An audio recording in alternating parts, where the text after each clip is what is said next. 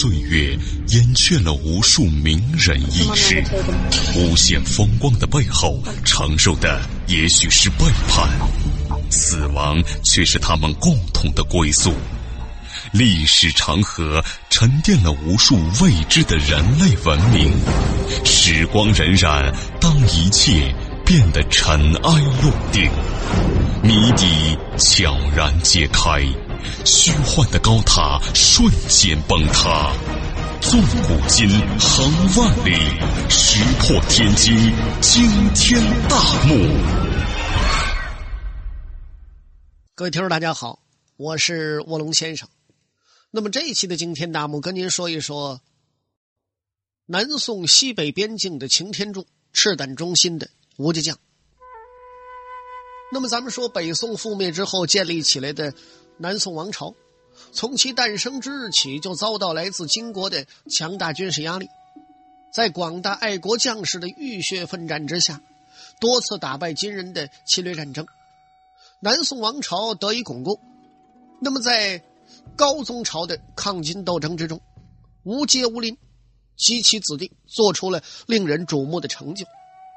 那么今天呢，咱们就从审视历史的角度，对吴氏的。抗金活动进行客观的讲述，咱们来说一说他们在南宋军事史上的历史地位，以期增进人们对他们的历史贡献有更加充分的了解和认识。那么，在南宋军事史上，吴阶、吴林两兄弟以其英勇善战而著称，他们是南宋在西北战场上著名的抗金将领。吴阶是陇干人，北宋时。从征西夏，方腊，屡有战功。南宋建立之后呢，即投入西北抗金斗争。先在主将曲端部下，由第十二副将，逐步升至右武大夫、中州刺史。因为英勇善战，得到人们的称赞。事实呢，端与吴界皆有重名。陕西人谓之语曰：“有文有武是曲大，有勇有谋是吴大。”到了建炎四年，张俊轩赴陕西，参议军事刘子宇见于张俊。张俊呢提拔其为统治，又使其弟吴林掌帐前亲兵。从此呢，吴氏兄弟指挥宋朝军队在西北战场上创造了好多著名的战例，有力的阻遏了金兵的进攻，成为一代名将。吴界之子吴拱、吴福、吴为。和吴林之子吴挺也都参加了南宋的抗金斗争，为南宋王朝立下汗马大功。在南宋人确定的中兴十三处战功之中，就有吴氏兄弟合力取得的和盛元、饶峰关、沙金平之战的重大胜利。除此之外呢，吴林指挥进行的谭家湾、德顺军之战等等等等，也有辉煌战绩。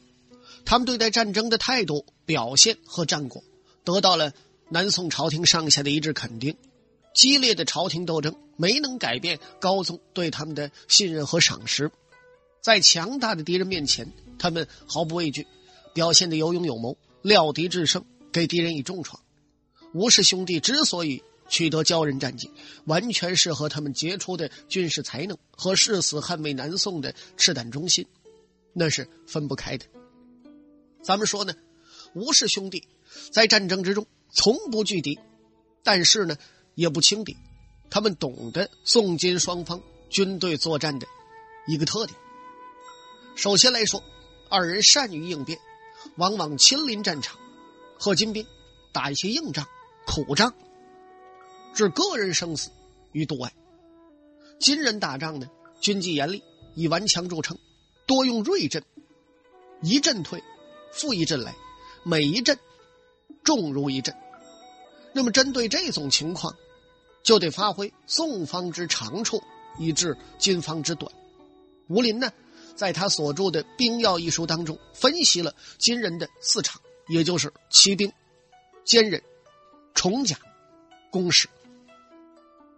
宋军有四短，指出：当反我之短，以致彼之长。故以分兵治其骑兵，以翻修叠战治其坚韧。治其重甲，则进攻强弩；治其攻势，则以远克近，以强制弱。因此，在战争当中呢，善于占据有利地形，充分发挥宋军弓弩射程远的优势，用修翻谍战的方法挫败金人锐气。那么，这种知己知彼的作战方式，深得兵法要领。同时呢，吴继军军纪严明，将士同心，指挥得当，在战争之中，将帅英勇奋战，也使战败金人具备了必要的自身条件。在南宋历史上，他们创造了多个有名的战例。咱们说和盛元之战，就在建炎四年（公元一一三零年），张俊为了牵制金人南下，组织了富平之战，结果大败。陕西五路进士吴介退保和盛元，次年就是一三一一年，打败莫力和乌鲁哲河，又败乌珠十余万人。有一日啊，交战达三十余阵，乌珠在此战中身中两箭，杨戈背锦及首领三百人，士兵八百人被俘，金兵被杀的尸横遍野。乌珠从进入中原以来。从未有过如此惨败。再有呢，就是饶峰关之战，说的是绍兴三年，宋军以三万人抵抗金人进卒近十万，在此呢激战了六昼夜，后与刘子羽邀敌于武修关，堕西涧，死者数千。此役吴阶、王延两军损失数百人，敌人损失十之五六，重伤者。又染疾而死。后来呢，王俊又招降了没有来得及撤退的十余万人。那么此战之中呢，还射伤了金国将领韩长的左眼。再者呢，就是沙金平之战。绍兴四年，萨里嘎与乌珠纠合了数十万人马，攻打吴界的军队，意欲打开取蜀之道路。战争呢，十分激烈。战场从仙人关一直打到沙金平，沙金平之战呢是仙人关之战的一个继续。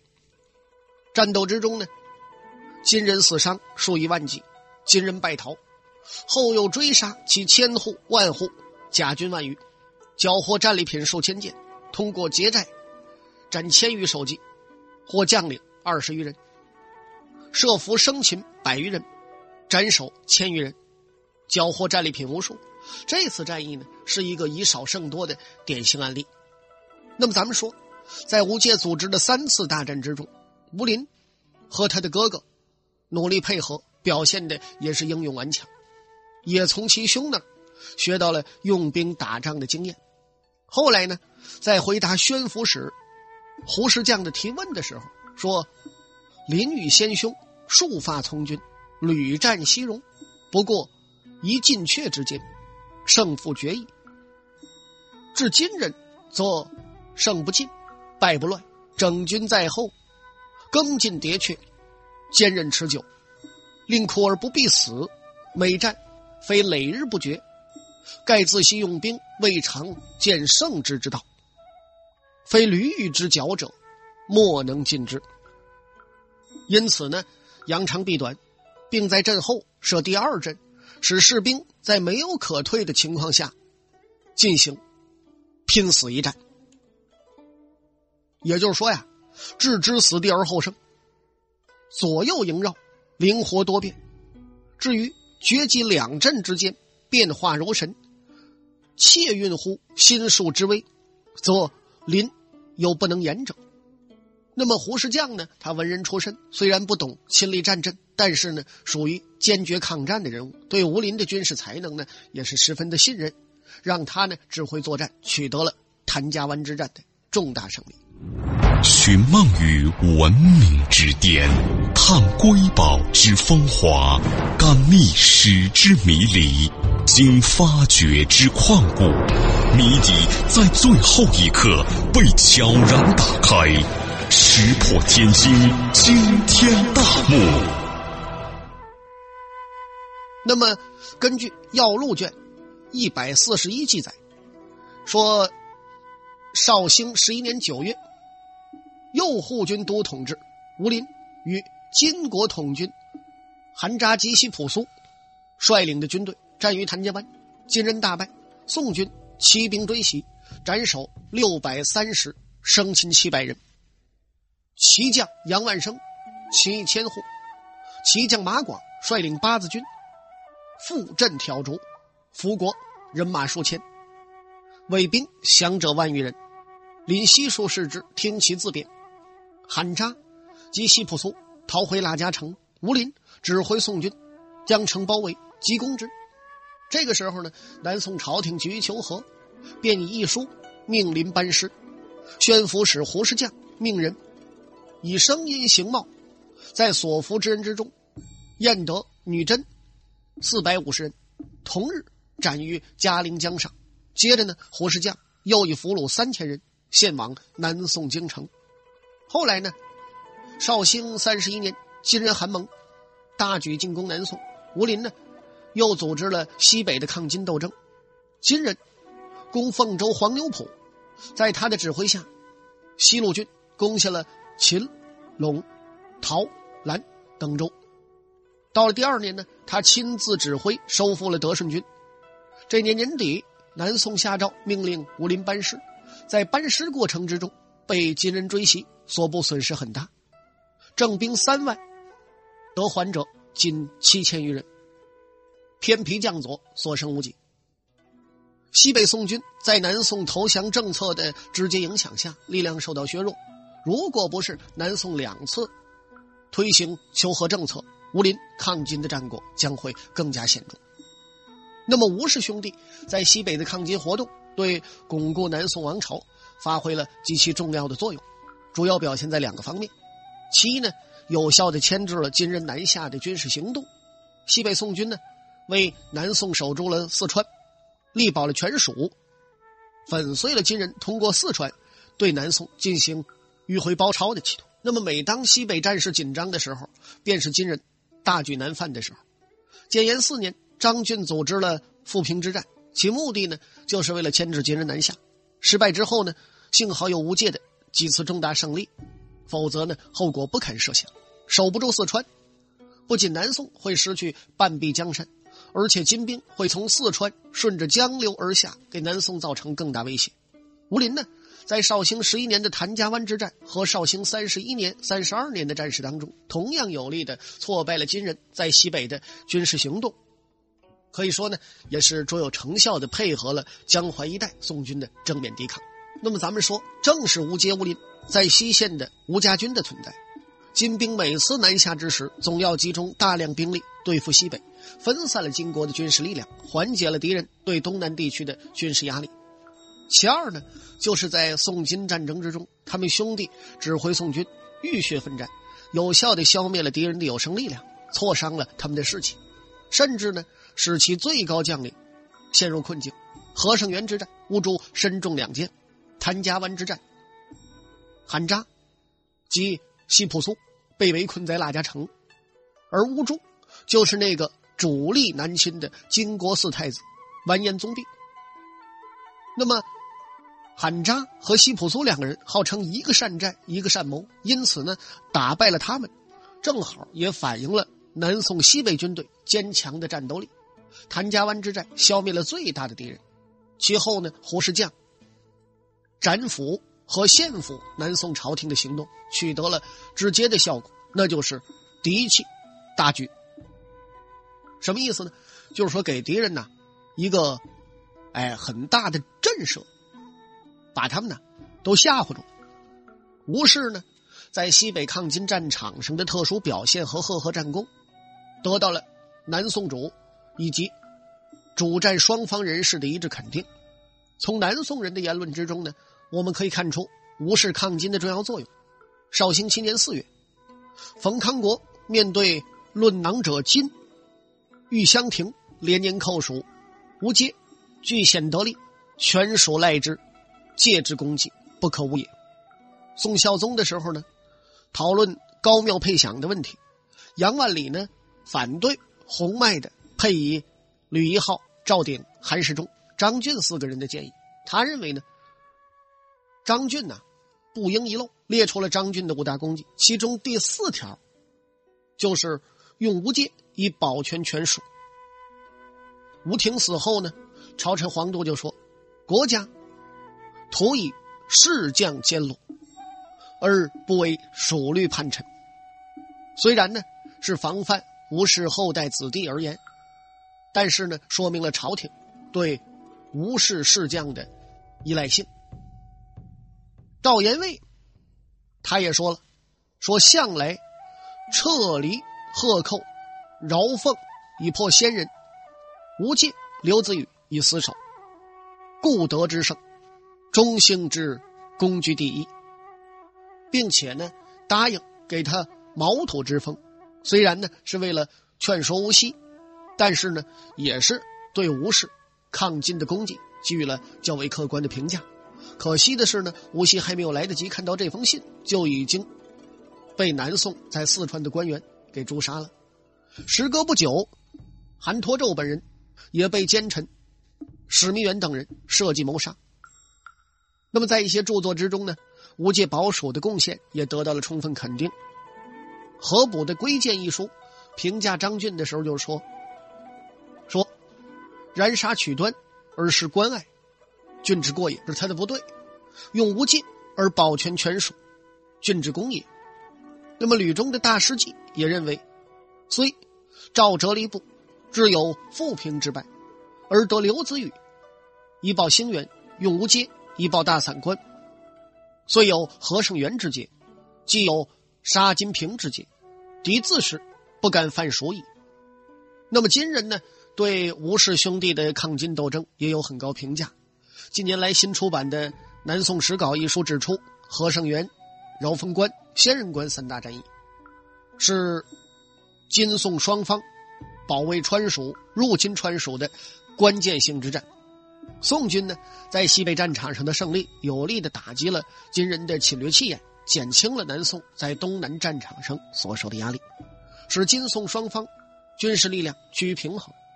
那么，该书评论吴林指挥的两次重大战役所起到的效果之时，也充分肯定了其阻挡金人攻势的积极作用。从战略角度来看呢？南宋初期，江淮战场的正面攻防直接捍卫了以宋高宗为首的南宋政权，而吴阶、吴林进行的西北战场的抵抗，对南宋政权的稳固同样起到了举足轻重的作用。那么，咱们说吴氏兄弟之所以能够取得在宋金大战之中的骄人战绩，除了拥有一支很有战斗力的军队之外，和他们的杰出军事才能是分不开的呀。他们从一般的普通士兵成长起来，历经战场的磨砺，不断的积累经验，熟悉兵法，对战争的规律呢有了准确的把握，在抗金斗争的实践之中，总结出了一系列的行之有效的军事理论。吴氏的军事理论呢，它是以实践为基础的。那么咱们呢，就分条分方面的给大伙说一说。首先呢。就是严肃军纪，重赏严罚。那么吴氏兄弟指挥的西北军队以战斗力强、军事作风硬朗而闻名。这么一支能打硬仗、能打苦仗的军队，也有着相当严格的纪律。无阶、无林以与金人作战为己任，统军御下也是十分严厉。对于在战争之中违反军纪的行为，予以严厉的处决。要路卷一百二十九，绍兴九年六月，丁某条评论吴介时就说他御下养而有恩，故是乐为之死。建炎二年四月的时候，陇右都护张延遭金人埋伏而死，形势危急。吴阶受曲端之命，据清溪岭抵御金军，将要交战之时呢，其牙兵三百人溃逃。率余兵奋击而大破金军。后来呢，到了建炎四年三月，宣抚处置使张俊提拔他为秦凤副总管，至凤翔府。这个时候呢，清溪岭之战的溃卒复出救招。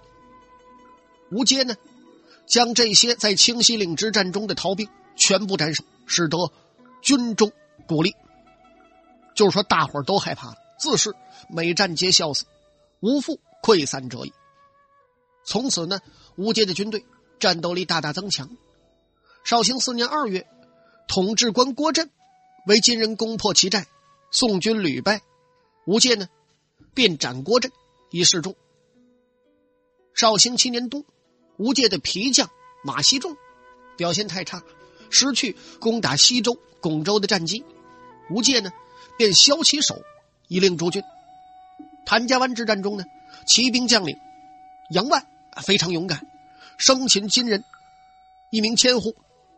吴阶却说呢：“呵呵，万可斩也，战方急，岂可得一贼而鲁而反耶？”于是呢，杨万复上马入阵，骑兵将领马广以所部八字军复阵挑逐，大败金人。但是呢，第二天论赏的时候，吴阶却不赏他，反而诛之，说此乃违约负卿、犯令者也，按律当斩。这些事件都表明呢，吴阶、吴林重视将士在战斗之中的表现，强调军队在战斗之中的整体性，反对在军事行动中的违反节制的行为，避免因为内部因素而造成不必要的损失。相反呢，对于在战争之中表现突出的将领士兵，则录其功，给予奖赏。咱们说第二个，就是根据金宋战争的特点，灵活应变。刚才咱们已经说了。他们对宋金双方的军队特点十分清楚，采取了相应的措施，达到了克敌制胜的目的。在具体战争之中呢，他们在调兵遣将、判断战场形势变化以及布阵等方面，都体现出了很大程度上的灵活性，往往呢出其不意。绍兴三年二月，吴阶增援饶峰关时，一昼夜驰行三百余里，到达之后，以黄干送给金方主将。车里和，车里和见此大惊啊，说吴阶，尔来何速也？你来的太快了。那么谭家湾之战之前，吴林呢深知金国两位将领的个性，采纳统治官姚仲“战于原上则胜”的建议，在半夜之时，遣姚仲与王彦带领军队衔枚直进，就是悄悄前进的，渡河占领战略要地，出其不意，金国将领。一交战，便知吴氏败矣。后来呢，胡世将在所上奏的捷报之中，说川陕用兵以来，未有如此之胜。切言吴林此战比何胜元杀金平，论以主客之势、险易之行，功力数倍。由此可见，吴林在指挥作战的过程之中，善于把握战机，将不利因素转为有利因素。那么再有呢，就是坚守战略要地，不轻易后退。陕西一带啊，有一系列的非常险要的地形关隘，利于防守。仙人关、和盛园都是如此之战略要地。那么《云路漫抄》卷一记载说，仙人关左路径自成州进天水县，出富交浦，可直抵秦川；仙人关右出之路。从两当县去凤州，直出大散关，而关距和盛园非常之近，而和盛园呢地势很高，从这里头下视散关，仅如已至。凤州之东，兴元之西，又有通往巴汉的包斜谷，包斜谷谷口三山耸立对峙，旁连武修关，武修关往东呢就是饶峰关，饶峰关。地形陡入，山石挺拔，因此呢，赵延卫在分析了仙人关等这些关隘的地理情况之后，提出了对诸关岂可不言其背乎的独到见解。吴杰、吴林呢，对这些险要的地形也是十分重视，在这些地方，与利于在平原旷野纵横驰骋的金兵作战，就能够限制敌人的优势，阻止金兵军队的前进。通过激战消耗敌人的力量，正是认识到这种情况，所以呢，吴阶在富平之战之后，收拾散卒，守和盛元时，有人建议他屯汉中以扼蜀口，吴阶却认为呢，我保此敌绝不敢越我而进，坚壁临之，彼拒吾聂其后，是所以保守也。后来呢，果如其料。和盛元之战使金兵损失巨大，那么好了，各位亲爱的听众朋友，这一期的惊天大幕播讲完了，感谢您的收听，我是卧龙先生，咱们再会。